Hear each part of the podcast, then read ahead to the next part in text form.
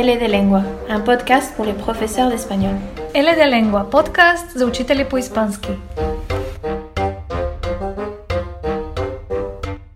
L de Lengua, a podcast for Spanish language teachers. L de Lengua, un podcast para profesores de español.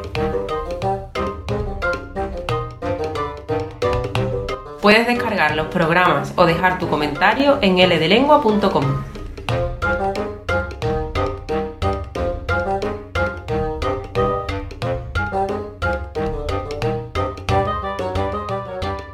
días, buenas tardes, buenas noches, depende de la hora a la que nos estén escuchando. Esto es L de Lengua, el podcast para docentes de español, y es el número 141. Y hoy tenemos al otro lado de los micrófonos a dos grandes profesionales de la enseñanza del español, Antonio Horta y Piedad Cuartero. Hola. Hola. Hola, buenas tardes. Bueno, con Antonio y con Piedad vamos a hablar de un tema que mucho tiempo que queremos tratar en este podcast, que es el de las técnicas teatrales en el aula de ILE, porque ambos tienen muchísima experiencia en la enseñanza y en la formación de profesores, pero también sobre las tablas. Entonces, quiero que compartan esa doble visión que ellos tienen. Así que, si os parece, vamos a empezar, pues bueno, primero, lógicamente, con que os presentéis, presentéis vuestra experiencia y vuestra biodata, y luego entraremos directamente en las preguntas. Así que, si te parece, Antonio, ¿puedes presentar a tu compañera Piedad? Ah, vale, vale, sí, cómo no. A ver, pues mira, Piedad Cuartero eh, es licenciada en Filología Hispánica por la Universidad de Barcelona y máster en la enseñanza de L de la Pablo Olavide. Fue directora durante muchos años del Departamento de Español de CLIC, International House Sevilla, y bueno, desde hace mucho tiempo está compatibilizando su amor por la enseñanza con eh, el cine y el teatro, por cierto, en un grupito que se llama Compañía Celarita Teatro, que actualmente tiene tres espectáculos, Ocho Mujeres de Robert Thomas y La Bernarda, una adaptación de Lorca. ¿En cuál de ellos te sientes tú mejor? Es que son tan diferentes. Yo creo que lo mejor de esos tres montajes, precisamente de poder formar parte de ellos, es que no tienen nada que ver los tres personajes que interpreto, porque el código eh, realmente teatral, el lenguaje que, que, utilizamos en cada una de las obras es completamente distinta. Pero ¿sabes qué es lo más divertido, Antonio? Dime. Improvisar entre, en el camerino entre bambalinas y vestida con mi personaje de, de ocho mujeres, hablar como habla mi personaje de los sainetes y hacer cualquier cosa de lo que hace mi personaje de la Bernarda. O sea, que esa, es la, la, riqueza que da el, el teatro y lo, lo, divertido que Qué es. bonito porque yo recuerdo en los camerinos antes de salir que teníamos el método Stanil Whisky. Y entonces lo que hacíamos era tomarnos una copita de anillo de whisky y salíamos más, ¿cómo te diría yo? Ambientado sería la palabra. Y bueno, funcionaba, ¿eh? Total. Por cierto, ahora Pi está rodando varios cortos y uno de ellos un largometraje de, que se llama 12 almas, que es una adaptación del 12 hombres sin piedad. Qué bonita la idea, ¿no? Con, Preciosa con la idea, Venegas. Con Mario Venegas y además un, un proyecto eh, que nos está permitiendo a todos eh, meternos en un personaje durante más tiempo del uh -huh. que, y mantenerlo durante más tiempo del que te permite un cortometraje, ¿no? Claro. Que es lo que hasta ahora yo he estado rodando. Entonces es... Tu es primer muy, largo. Mi primer largo. Qué bonito. Mi primer largo, con mucha, con mucha ilusión porque además somos realmente 12 almas apasionadas y, y fascinadas con todo esto y nos lo estamos pasando muy bien. Muy bien, pues ahora si te parece piedad, preséntalo también, Antonio. Y además, yo te iba, de, te iba, a decir, os iba a decir a todos que, que además de, de, presentarlo, Antonio, con mucho cariño, es que hemos compartido también un poquito tablas, así que, que somos compañeros de muchas cosas. Antonio es licenciado en Filología Hispánica y doctor en Lenguas Modernas. Dirige el Departamento de Formación de Profesores de CLIC International House Sevilla y es profesor colaborador en muchos másteres de, de L en diferentes universidades, ¿verdad, Antonio? Palo Davide, Valencia, Barcelona. Uh -huh. Y hace mucho tiempo que tú investigas, ¿no? Eh, sí. Cómo entrar en el aula, qué llevar al aula. -huh. Y hace muchos años que ya -huh. en Sao Paulo mmm, hablaste un poquito de, de, cómo el teatro, ¿no? Podía ser sí. susceptible de, de, entrar, eso, de entrar en sí. el aula con nosotros. ¿no? Fue curioso porque en el año 98, ya esto dice un poquito la edad que tengo, ¿verdad? Estamos hablando del el siglo pasado, oh, ¿verdad? En el año 98 me invitaron en el Colegio Miguel de Cervantes en Sao Paulo y lo que yo llevaba como taller, como propuesta, era técnicas teatrales aplicadas a la enseñanza de la pronunciación. Recuerdo muy bien que era un teatro enorme, porque allí en Sao Paulo todo es a grande, ¿eh?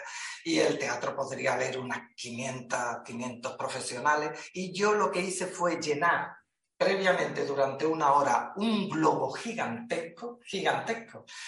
Claro, me quité todo el nervio porque yo ya no tenía ni aire ni nervios ni nada, tiré el globo a la audiencia y ya aquello empezó de una forma mucho más distendida. A fluir, claro. Sí, sí, claro, sí. claro, claro. Bueno, Bien, pues después de estas presentaciones ya conocemos un poco más y si os parece vamos a empezar a, a plantear las preguntas. Yo, yo voy a dejar la pregunta y vosotros ya decidís cómo la respondéis, si queréis Vale. responder a los dos o uno de vosotros, ¿vale? La Vale. primera es una más general, ¿no? Eh, yo, eh, se puede ver que en la enseñanza del inglés es muy habitual el uso de recursos dramáticos en el aula, pero sin embargo en la clase de L no hay tanta tradición. ¿Por qué pensáis que ocurre? ¿Es una cuestión cultural? ¿Es una cuestión simplemente por tendencia? ¿Porque no hay referentes? Sí, yo creo que tiene mucho que ver con la ventaja anglosajón en la enseñanza de lengua extranjera, porque el inglés se impuso mucho antes que otras lenguas mm, como lengua de difusión universal, ¿no? Fíjate que he estado mirando un poquito algo sobre esto hace algún tiempo y, y ya en 1970 en España, en el sistema educativo, se incluye el teatro como especialidad, pero no es hasta el año 2006 que se integra ya con disciplinas como la lengua o la literatura.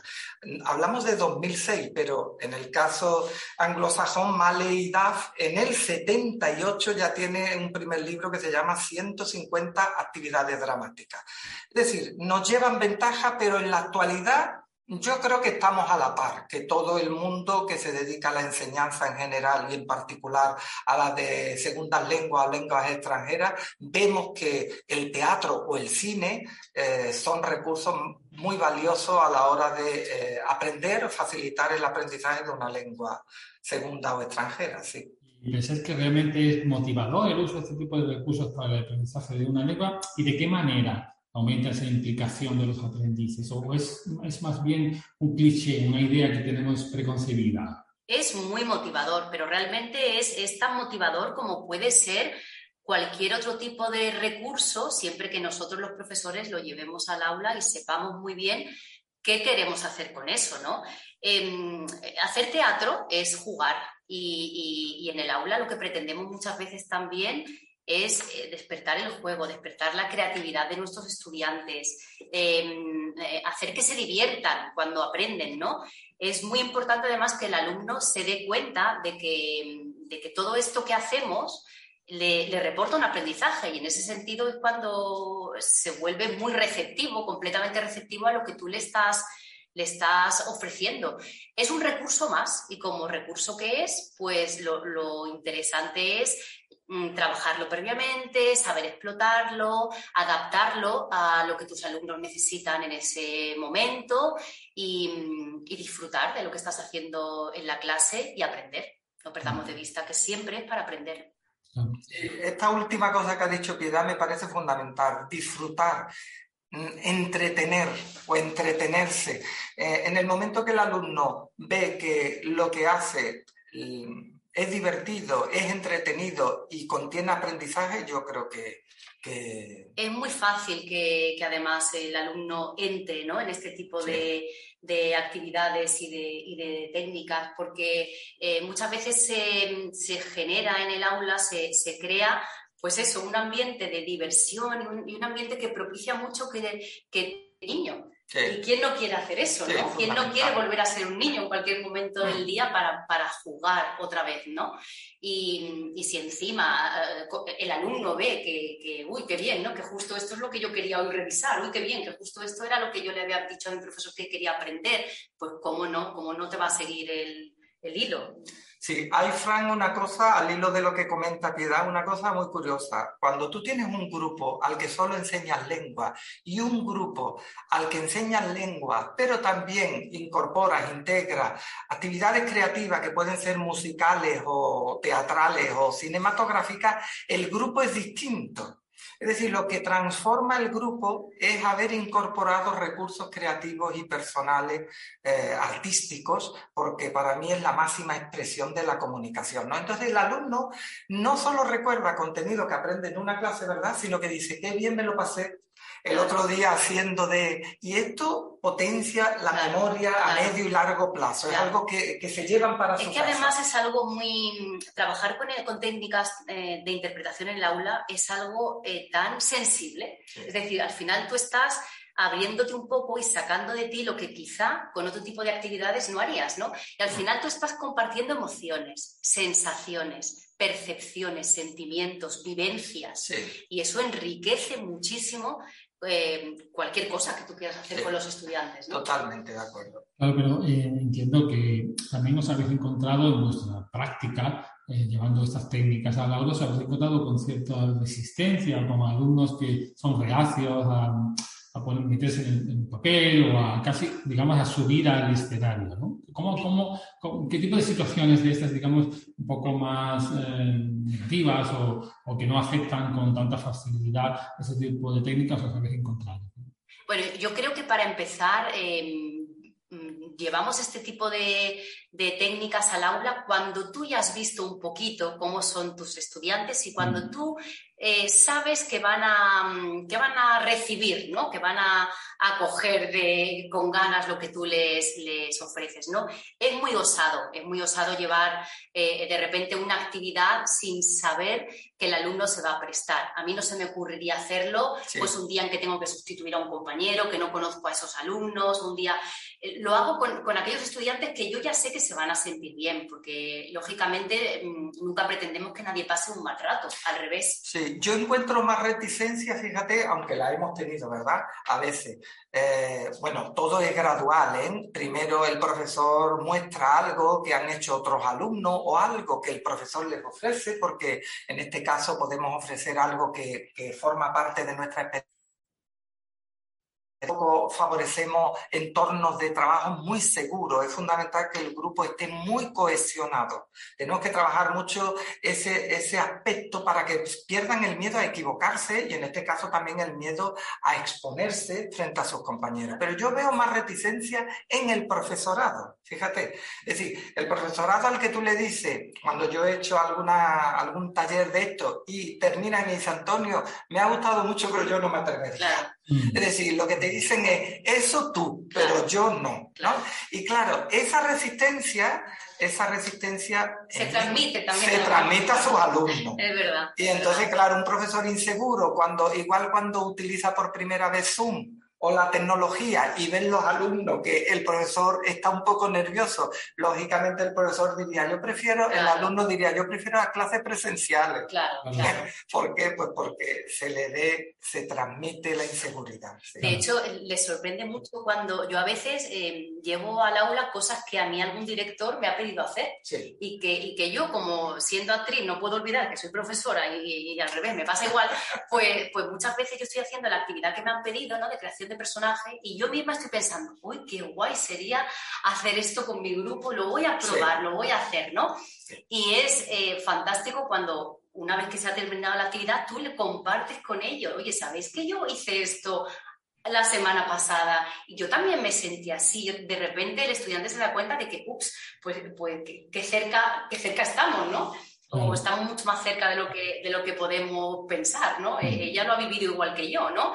Eh, yo aprendí una cosa y, mis estudiantes han aprendido otra, pero porque así hemos trabajado lo que queríamos hacer, pero no porque tú te has sentido o te hayas comportado de una forma distinta, ¿no? Sí. estos comentarios que hacéis sobre la reticencia o la aceptación del profesorado vienen conectados directamente con la siguiente pregunta. ¿los, ¿los, profesores de español necesitan estudiar arte dramático para poder llevar el teatro a su clase o, o deben formarse como actores de alguna manera o no es necesario?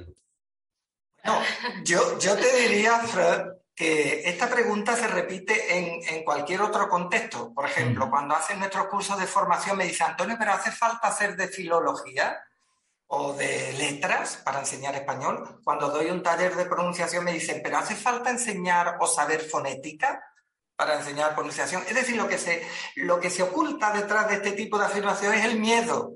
El miedo al riesgo, a lo que no controlo. Entonces, por supuesto que tener experiencia, eh, formación especializada en el teatro ayudaría, en mi opinión, muchísimo al control de tu capacidad de, eh, comunicar con tu voz y tu cuerpo, apoyarte en él, tener creatividad en tus clases. Pero hay mucha gente que tiene esto y que no ha estudiado teatro ni tiene experiencia. Ya sabes que el profesor es un océano de conocimiento de un centímetro de profundidad, ¿no? La idea es, la idea es que sea de un centímetro y medio.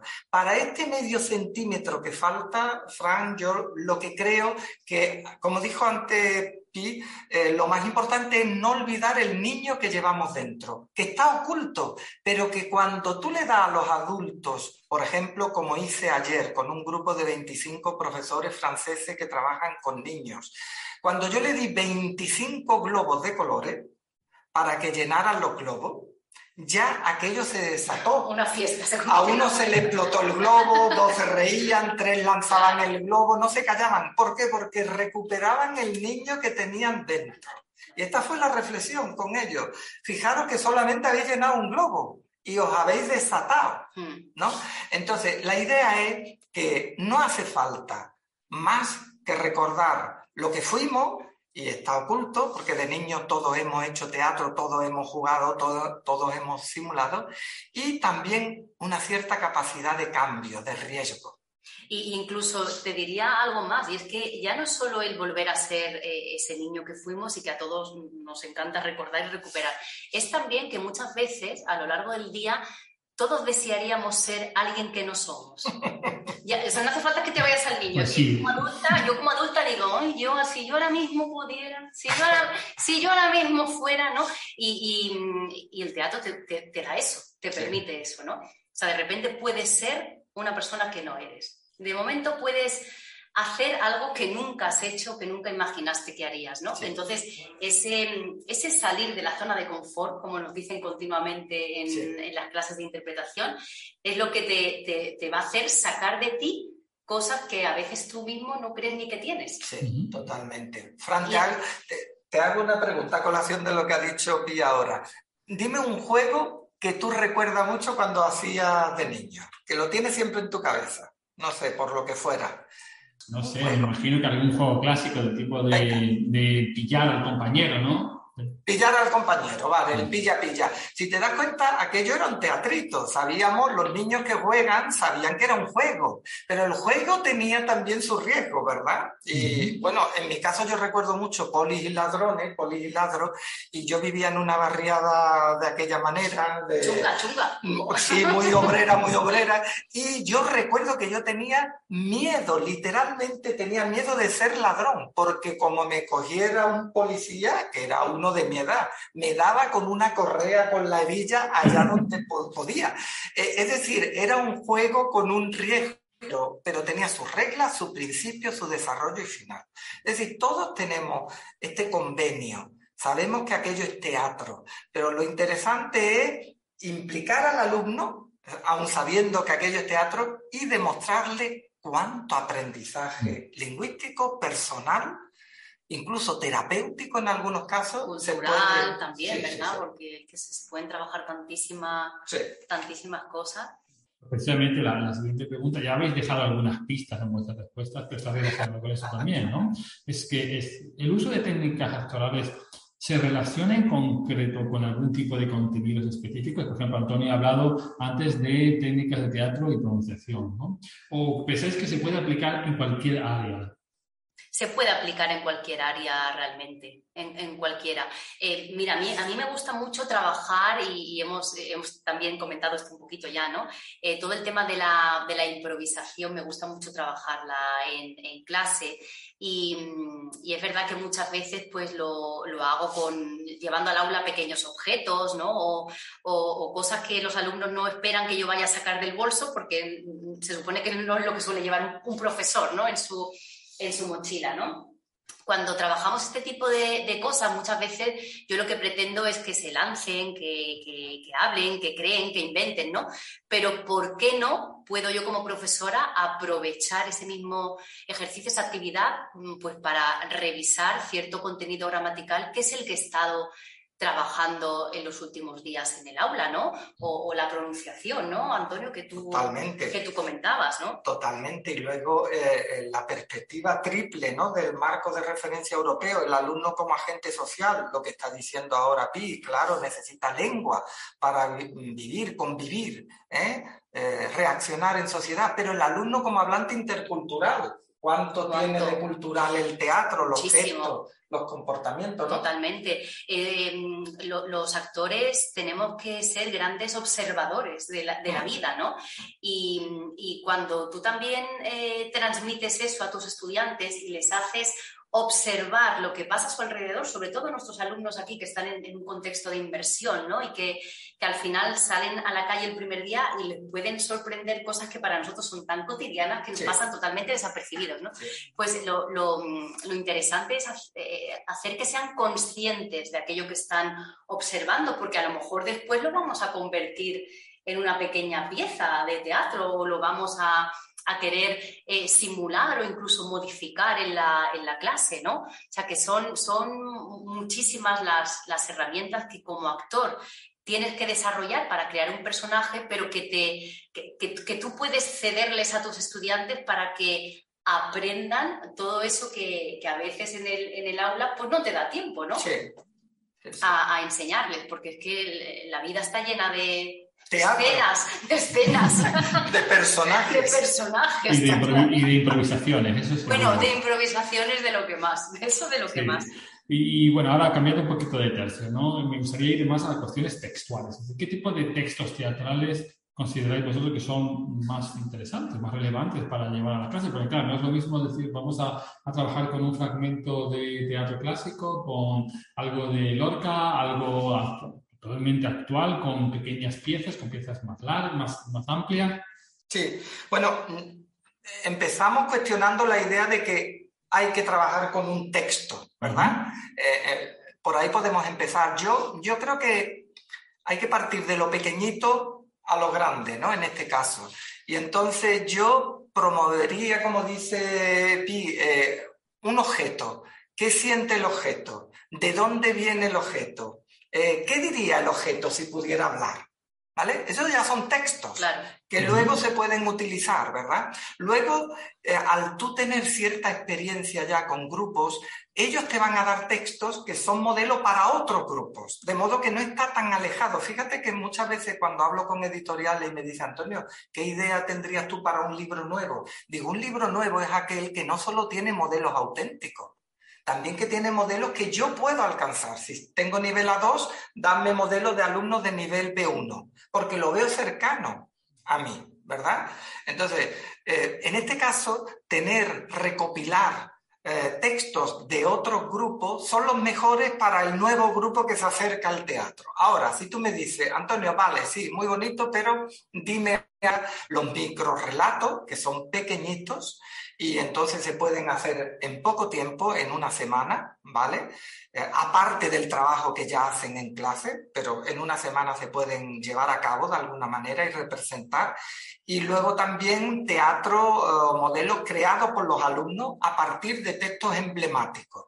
A todo el mundo le encanta decir he hecho algo de Lorca y a mí me encantaría decir hice algo de Shakespeare, mm. ¿verdad? En inglés. Entonces, pero no en la obra completa, quizá un pequeña, una pequeña entrevista a, a Germa o, a, o, a, Bernarda. Al personaje. Al personaje, eso, es muy divertido. Incluso muchas veces se, se crea el texto a posteriori, es decir, quizás se ha improvisado antes algo, ¿no? el, el, los estudiantes saben que uno es un personaje, un protagonista que, quiere conseguir algo. Eh, saben que hay un antagonista que le va a impedir por todos los medios eh, que, consiga eso. Eh, va a haber un conflicto que ellos mismos van a tener que pensar y van a tener que intentar desarrollar. Y con cuatro líneas se puede llevar a cabo esa, esa improvisación, esa escenita teatral, porque ya lo es, ¿no? En el momento en que tiene esos elementos ya lo es. Y una vez que se, ha, que se ha hecho en la clase, perfectamente se puede llevar al papel. Vale, pues ahora ponlo al papel, que luego incluso lo vamos a volver a representar o tú vas a dirigir a otros compañeros que lo van a representar o le vamos a añadir una característica determinada a cada uno de los personajes o vamos a modificar un poquito el conflicto. Sí, o el personaje de joven y el personaje de adolescente y de muy mayor. Pensamos muchas veces en texto teatral como eso, como un texto dado hecho porque afortunadamente tenemos en nuestra lengua una riqueza maravillosa, ¿no? Pero claro, esos textos pues no siempre los podemos llevar a la, clase, o que me gustaría a mí... Y no eh, siempre conectan con los intereses de nuestros estudiantes. No, ni, ni, con aquello que tú en ese momento quieres trabajar con ellos, ¿no? A lo mejor se, pues, se escapa, no hay el tiempo suficiente, ¿no? Muchas veces los alumnos vienen para poco tiempo y, bueno, hay que ir a otras cosas, ¿no? Pero, pero sí que podemos entender el texto como un resultado que ellos mismos van a hacer. No, no desde el otro, no, no, a la inversa. ¿A, que no, primero... ¿A que no sabe a quién vi el otro día? ¿Cómo lo voy a saber, Antonio? Si tú... ¿A Felipe? ¿Qué Felipe? Felipe, el que tenía el kiosco al lado de Plaza Nueva. El que estaba ahí siempre que se dormía, que nosotros que he visto Yo creía que se había muerto. Se va a morir. Es, más joven que tú. Más joven que yo, ¿cómo va a ser? Hombre, ¿tú qué edad te crees que tengo? Si somos de la misma quinta, ¿no? ¿Tú de qué año No, perdona, yo soy bastante más joven que tú. Bueno, vamos a dejarlo ahí. Pues escribe eso, Antonio. Bueno, esto que hemos hecho, que Pi no se esperaba, ¿verdad? Em, ha, generado un texto. Es decir, podemos proponer a los alumnos unas situaciones que son protocolarias, del tipo, a que no sabe a quién vi el otro día, no te quiero ni contar la hora que me acosté ayer, ¿vale? Y a partir de ahí surge un texto que crean los alumnos. Claro, eso tiene cultura. Porque en español tenemos una forma, una forma de cautivar, de motivar. De reaccionar. Y de reaccionar. Y de interrumpirnos. Y de interrumpirnos, ¿Eh? claro, claro. claro. es muy interesante cómo habéis conectado todas estas cuestiones de, puramente de actor, digamos, con lo que tiene que ver con disparaderos creativos y con técnicas narrativas totalmente, ¿no? Totalmente. De hecho, ya os habéis adelantado también a la siguiente pregunta, porque lo que ahora quería plantearos es que nos dierais algunos ejemplos de actividades centradas en técnicas teatrales y ya, pues bueno, habéis dado muchas pistas, ¿no? Sí, ahí, mira, es muy interesante, eh, Fran, trabajar, por ejemplo, todo, que, todo lo que es la creación de personajes. Ah. Eh, a mí eso me, parece muy, muy interesante, ¿no? Muy interesante. Eh, en el momento, como decíamos antes, ¿no? En el momento que tú te tienes que poner en la piel de otro, en situaciones, ¿no? ¿Cómo te comportarías si pasase esto? ¿Cómo, o sea, es lo que, es lo que nosotros llamamos como crear todo ese imaginario del actor, eh, del personaje, perdón, que luego tú como actor lo vas a utilizar cuando interpretes el personaje. No es que vayas a representar todo eso que has pensado, es que todo eso que has pensado ha llenado a tu personaje de vida, de mundo, de pensamiento, de experiencias. Y es lo que a ti te va a servir luego precisamente para esto que decíamos, para reaccionar de una manera o de otra, para comportarte de una manera o de otra. Además, en la creación de los personajes que comenta Pi, cuando, cuando empezábamos en el teatro y a ti te decían, tú vas a hacer de Don Juan, tú vas a hacer del malo, tú vas a hacer de, ¿vale? de la prostituta, de la coima, ¿vale? Con Valle Inclán, eh, Maritornes, ¿vale? Cuando te dicen un personaje, tu cabeza tiene un un prototipo. Y una de las cosas que se hace en el teatro es destruir el prototipo para que tú construyas algo tuyo. ¿no? Entonces, eh, al hilo de lo que dice Pi y trabajando, conectándolo con la pronunciación, por ejemplo, tú le dices a, a, tus alumnos, vais a leer el siguiente texto, lo vais a leer, vais a memorizar, son dos frases muy pequeñitos o tres frases, y luego voy a decir cómo la vais a decir. Los alumnos se lo leen, lo intentan memorizar. Esta es una buena actividad, es memorizar los actores memorizamos mucho. Eh, y yo creo que la memoria está desatendida en el mundo de la enseñanza porque se considera antiguo o, bueno, conservador en algún aspecto, poco, poco innovador. Yo no lo veo así. Bueno, entonces imagínate que el texto en mi infancia son recuerdos de un patio de Sevilla y un huerto claro donde madura un limonero. Y ahora el alumno se lo ha aprendido y dice, te está afeitando. ¿Eh? Pronuncia eso como si te estuvieras afeitando. Entonces, infancia son recuerdos de un patio de Sevilla y un huerto claro donde madura un limonero. Esa actividad que lo que hace es destruir el prototipo es una actividad que ayuda a destruir el acento. Porque claro, cuando ellos hablan español hablan con el acento, con la música de su lengua. Pero al decirle, pronuncia esto como si tuvieras prisa, pronuncia esto como si te sorprendiera la noticia, pronuncia esto como si te estuvieras afeitando, pues lógicamente tiene que buscar otros prototipos, otros acentos que no son los que tiene originalmente en la cabeza. Es además, es fantástico como, como cualquier elemento. Muchas veces cuando estamos preparando en, en teatro un, un, personaje, te dice el director, tráete, tráete ya mañana algo que te valga, ¿no? Que, que a ti te sirva, un elemento que te ayude, ¿no? Sí. Bueno, pues yo hago eso muchas veces con los estudiantes y me llevo a clase una boa roja uh -huh. de cabaret o me llevo... ¿Qué me gusta? o me llevo un sombrero de vaquero, ¿no? O me llevo una espada. Entonces, claro, eh, eh, es lo que tú estabas comentando. Tú le das a cada a cada estudiante un elemento y se va a ese prototipo. Sí. Y yo les digo que a mí eso no me vale, que eso no me vale, que de repente, ¿por qué no piensan que en lugar de ser una, una actriz de cabaret es una mujer que ha hecho no sé cuántos castings, que no la llaman para nada, pero que a ella le encantaría representar ese papel, ¿no? O ese estudiante que se ha puesto el sombrero de, vaque de vaquero y que te ha dicho, soy un vaquero que vive. No, no eres un vaquero. Es que a lo mejor tú ya eres un, un señor eh, muy mayor y lo que estás realmente es recordando todas esas pelis del oeste que tú veías sí. con tu padre cuando eras niño. Y es que eh, la realidad se amplifica. Es sí. que de repente no, nos vamos a, a mundos que no son los que directamente lleva el elemento en sí, pero porque nosotros somos capaces como, como aprendientes, y ellos lo descubren también, de amplificar esa sí. realidad y ese mundo. Hay una cosa, ah, estabas diciendo lo del sombrero y se me ha venido a la cabeza que llevaba el sombrero porque se ha hecho un injerto de pelo en Turquía y no le ha funcionado pues bien. Y lo que tenía a mano esta mañana para ponerse, porque acaba de volver en el avión y ya es su primer día de trabajo, lo que lleva a mano es este sombrero. ¿no? Pero hay una cosa ligado con esto, que porque he, he oído que ha sonreído Frank, uno de los peligros que tiene cuando se hace teatro con los estudiantes o se hacen eh, técnicas teatrales en la clase es que hay alumnos que son muy echados para adelante, ¿verdad? Y que salen y que nos arrancan la sonrisa. Y eso pone muy duro eh, el papel del que le sigue. Es decir, parece que lo que hay que hacer tiene que divertir y hacer reír y, y, entretener. Y yo le digo a mis alumnos siempre, no se trata de que lo que hagamos aquí en trata de lo que hacemos aquí nos ayuda a aprender de otra manera. Porque si yo como actor he tenido este problema cuando alguien ha hecho una improvisación y le ha salido magnífico y ahora escucho que dicen, Horta, ahora tú. ¿Y ahora qué hago yo? ¿Y ahora qué hago yo?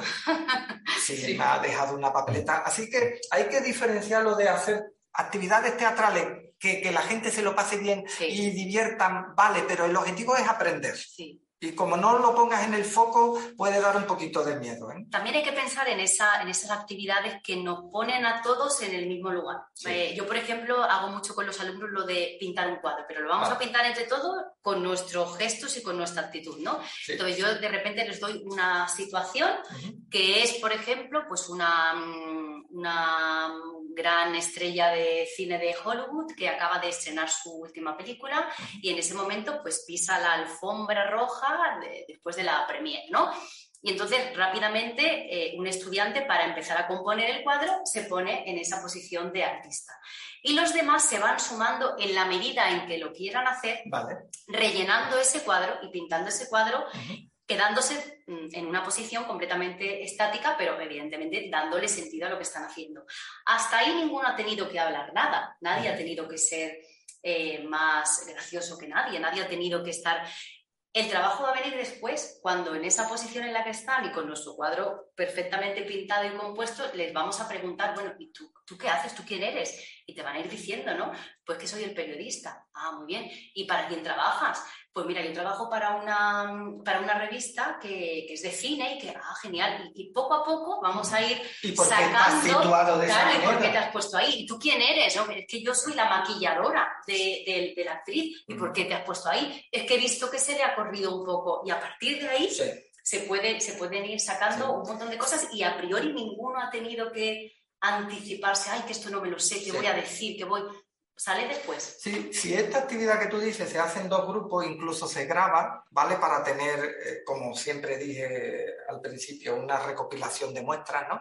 Eh, luego es un texto que puede ser en futuro o en pasado. Es decir, ¿qué ocurrió? Claro. Se ve en el vídeo cómo fueron llegando ciertas personas y fue ocurriendo algo. Claro. ¿O qué crees que sucederá? Claro. Pues probablemente llegará y, y claro, está en el vídeo que ya es un, un texto. Claro. A lo que tú comentabas antes, eso un texto E- mm, visual que se puede luego utilizar e en el incluso aula. pequeñas escenitas que van a salir de ahí. Sí. Bueno, pues la siguiente vez que esa maquilladora está en el camerino Sí. con esa actriz, ¿no? O la, o, o- o el- o la oportunidad que por fin tiene el periodista de hacerle una entrevista a esa gran estrella de Totalmente, Hollywood, ¿no? sí. O, en fin, es que eso...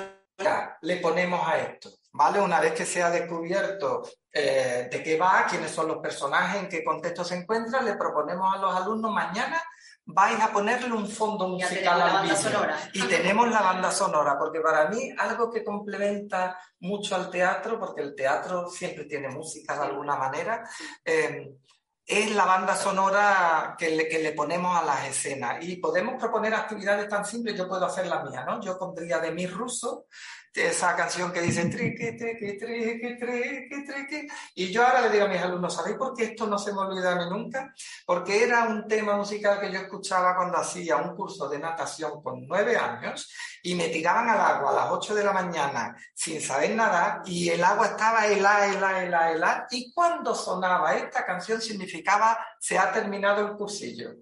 Ya os podéis salir de la piscina. cielo abierto. Y yo escuchaba a mi de mi ruso, que yo no sabía ni quién era en aquella época, y yo veía el cielo abierto. O sea, claro, la gente se identifica con estas historias emocionales con, con una música o con, como dice Pi, con un objeto, ¿verdad? Mm. Entonces, bueno, si te das cuenta, las posibilidades son... infinitas, Infinitas. son infinitas, son infinitas. Y de hecho son infinitas para, para nosotros, pero son infinitas también para ellos. Es decir, eh, en el momento en que ellos se dan cuenta, los estudiantes se dan cuenta de que pueden ir sacando y sacando y experimentando y explorando y probando y haciendo, Sí, es que... totalmente.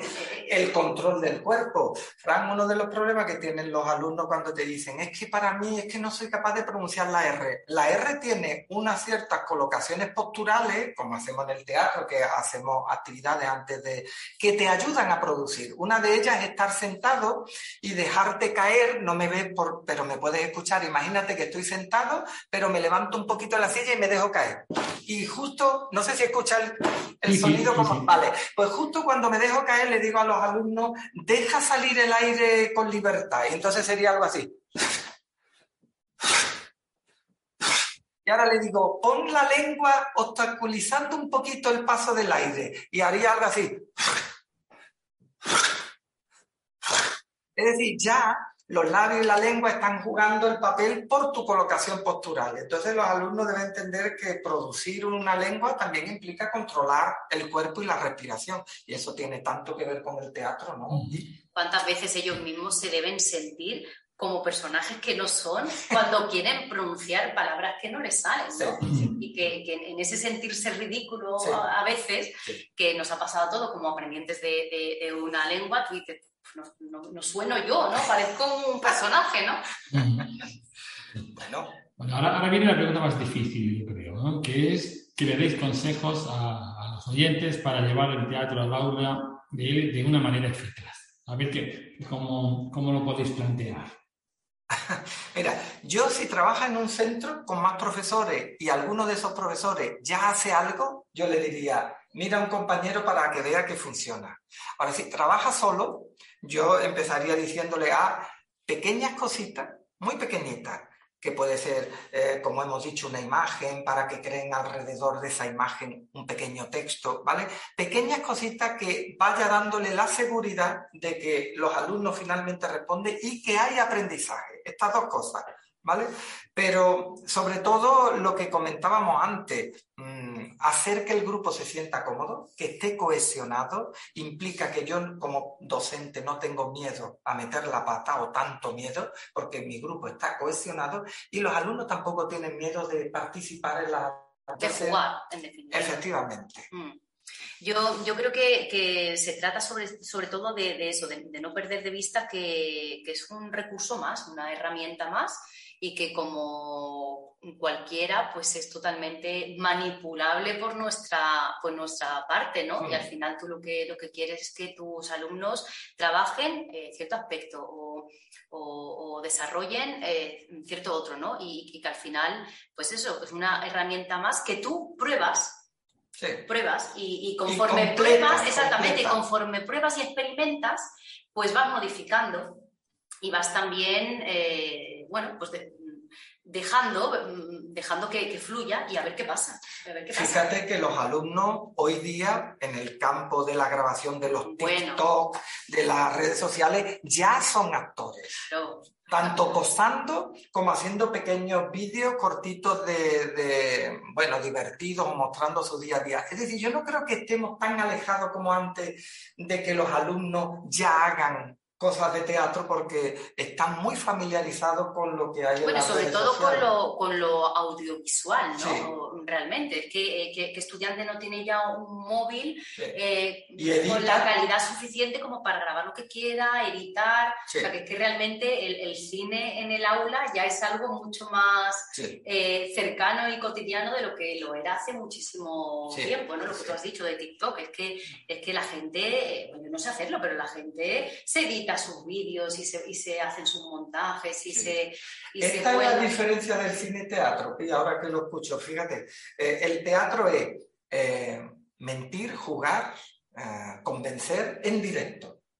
Y claro, tiene solo una oportunidad. Sí. ¿eh? Es decir, yo voy a ir a quejarme a mi compañía telefónica que me pasó el otro día y yo antes de entrar digo, a ver, como ya lo he intentado por teléfono y no me, no me echan cuenta, voy a entrar con un personaje para que me echen cuenta, pero solo tengo una oportunidad.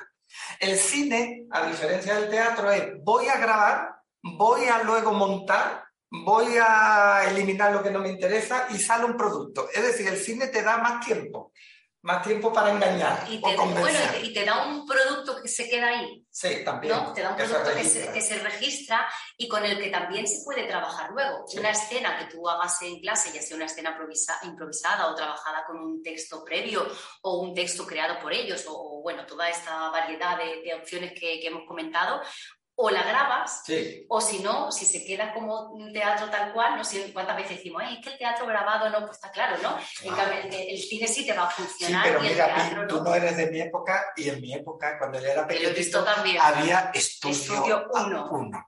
Y entonces ahí salían obras de teatro, ¿eh? Sí, José Bódalo y demás, ¿eh? y era una voces, maravilla. Con esa voz. Y ese blanco y negro. Sí, sí, sí. Y, qué maravilla. De todas formas, eh, Antonio, ahora yo creo que más que nunca, y, y yo que tengo la suerte ahora mismo de estar haciendo lo uno y lo otro, te diría que, que, que cine y teatro comparten mucho más de lo que uno sí, cree, ¿no? Sí. Uno de mis profesores siempre dice que, bueno, a mí es que me da mucha rabia cuando me dicen, pero tú que eres actor de cine o de teatro. Digo, no, a un agricultor no le dicen, pero usted qué es um, agricultor de lechuga o de tomate. Vamos a ver, ¿no? de lo que, te, lo que tenga plantado, ¿no?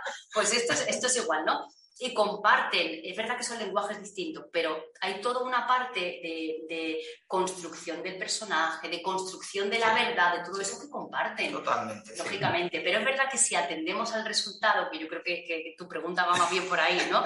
Una cosa o la otra en clase, bueno, pues si atendemos al resultado, quizá el alumno va, va a sentirse como más enganchado a lo audiovisual, seguro, porque es que estamos seguro. en ese rollo, ¿no? Sí, es sí. que realmente y lo puede en hacer esa onda. en casa, lo puede repetir, lo puede editar. Claro, sí. claro. Hay como una manipulación eh, que, que, el teatro evidentemente no, no te da, ¿no? ¿no? Pero claro, yo como amante del teatro, pues sí. yo voy a seguir haciendo pues teatro sí. en clase. Pues yo también.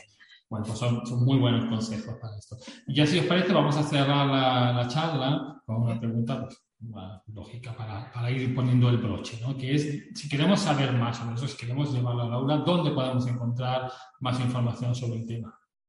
Mira, hay un, un número de eh, Marco L que se llama El teatro en la clase de L y es de Vanessa Hidalgo Martín, es de 2012, pero es muy interesante porque tiene dos propuestas de taller, una basada en un texto y otra mm, en la creación del mismo, que da pistas eh, sobre cómo empezar el teatro en el aula. Te lo paso si quiere para que tú lo cuelgues, ¿vale? Y luego también Calderón de la Barca, fíjate el nombre, ¿verdad? Fernández tiene en 2015 en Cuadernos Canela eh, de la Asociación Académica Nipona Española y Latinoamericana, tiene disponible eh, un texto dedicado al teatro en la enseñanza de él, pero con alumnos japoneses. Y fíjate que el alumno japonés que aparentemente siempre decimos que es un poquito más reservado, ¿verdad?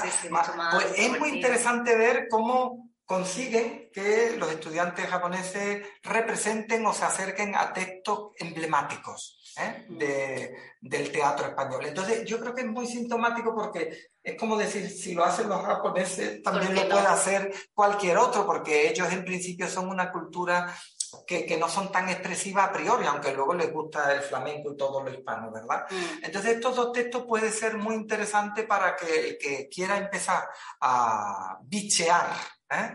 Eh, sobre el teatro, pues se ponga las pilas. Bueno, muchísimas gracias, Piedad, muchísimas gracias, Antonio. Ha sido un placer, como siempre, hablar con vosotros y bueno, confiamos en que los profesores se animen a, llevar todos estos consejos, actividades, técnicas su clase y que luego además pues lo compartan con nosotros.